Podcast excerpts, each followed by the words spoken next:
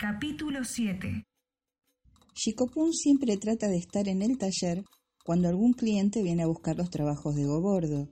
Al niño le encanta observar sus reacciones sin que noten su presencia, ver el preciso instante en que desenvuelven los paños con los que el herrero protege sus piezas y cómo, por la combinación del reflejo de la luz en los metales y la admiración que inspira una obra perfecta, los rostros se iluminan Chico sabe que el oficio de herrería es tenido en alta estima y que a pesar de la apariencia y el carácter brusco de su padre, más de uno ha llegado a apreciarlo.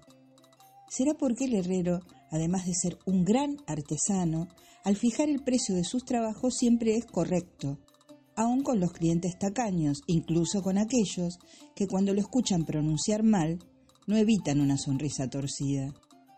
De Gobordo, Chico aprende sobre la justicia sobre el equilibrio. Resulta ser de los alumnos que terminan superando al maestro. Lo demuestra el día en que un soldado cuenta ante ellos las 20 monedas que debe por una armadura y luego las entrega guardadas en una bolsa. En esa bolsa solo hay 19 monedas, advierte Chico mirando desde lejos. Ese día, Ego Gordo comprueba lo que ya sospechaba, que el pequeño puede calcular pesos y medidas con una mirada. Descubrió su don en su último viaje, en el que recorrieron varios pueblos. Al negociar en los puestos de los mercados, al niño le bastaba una ojeada para saber cuando la balanza de un comerciante estaba desequilibrada y si el mal funcionamiento era deliberado. Estos últimos tiempos, Chico se ha ganado el odio de los que son descubiertos por sus trampas, el temor de los que comprobaron su familiaridad con los muertos y un rechazo general por su hedor, salvo en un pueblo de la costa.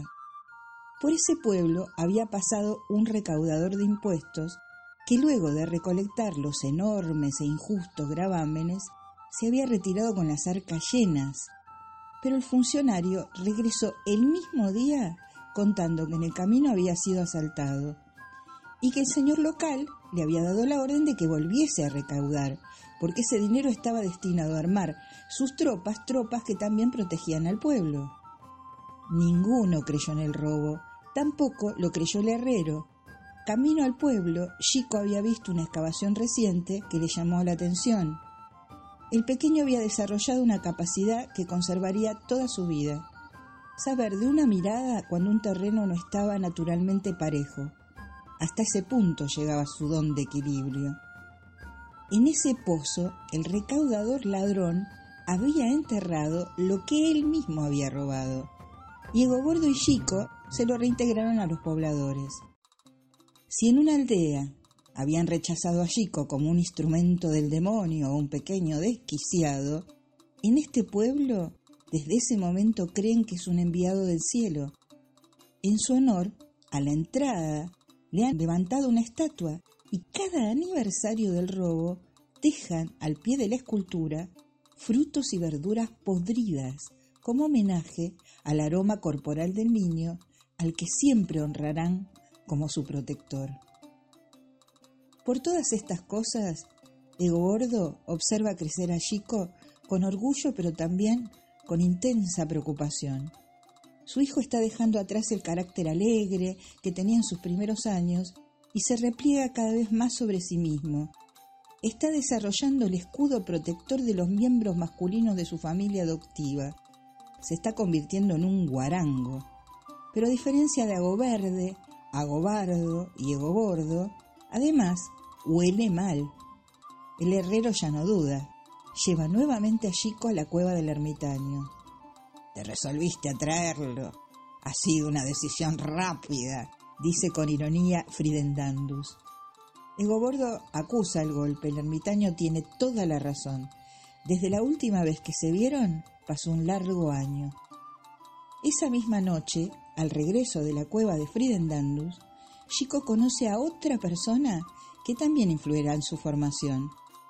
La encuentran a la orilla del río Gordo, la luna la ilumina, agachada entre las cañas, con el agua cubriéndole los tobillos y las manos metidas en el río, revolviendo el fondo barroso.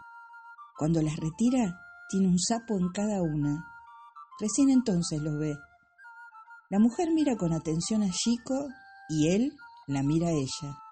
Inmediatamente él se da cuenta de que tras sus chales superpuestos y las ropas holgadas llenas de bolsillos, está escondiendo algo. Bajo el sombrero de fieltro enorme y puntudo asoma un cabello gris larguísimo, y el pequeño encuentra un rostro que parece la corteza de un árbol centenario. Al mismo tiempo, la mirada de la mujer recorre los pantalones arramangados del pequeño y los pies descalzos y sucios. Mamma mía, sonríe con una dentadura inesperadamente completa y pareja, mientras le muestra a Chico los sapos que no paran de retorcerse. Hite aquí el mejor remedio para el dolor de muelas, dice guiñándole un ojo antes de guardarlos entre sus abultadas ropas. Luego mira a Egobordo con una expresión indefinible. Trae al principito a mi choza, le dice. Puedo ayudarlo. Egobordo asiente con una soma de alarma. ¿El principito? ¿Por qué se habrá referido a Chicopún de ese modo? ¿Otra persona más que sabe su secreto? La fama de bruja de la mujer debe ser merecida. Como si no quisiera dejar dudas, mamá mía se despide y se dirige hacia el bosque, pero no muy lejos, oculta por la vegetación, se escucha su voz que dice, Alta hoja, vuela hoja, hoja sobre hoja, en el aire hoja, vuela por encima, debajo. Un segundo después, un pájaro negro se alza desde los arbustos y asciende por entre las copas de los árboles. Da un par de vueltas alrededor de ellos y se aleja. Te juroras, formajo, dice Gobordo, lo que significa recitó ese conjuro de las hojas y se transformó en un pájaro. Chico no responde. Parece estar más atento a los ruidos de la foresta. Los dos regresan mirando a todas partes, también al cielo.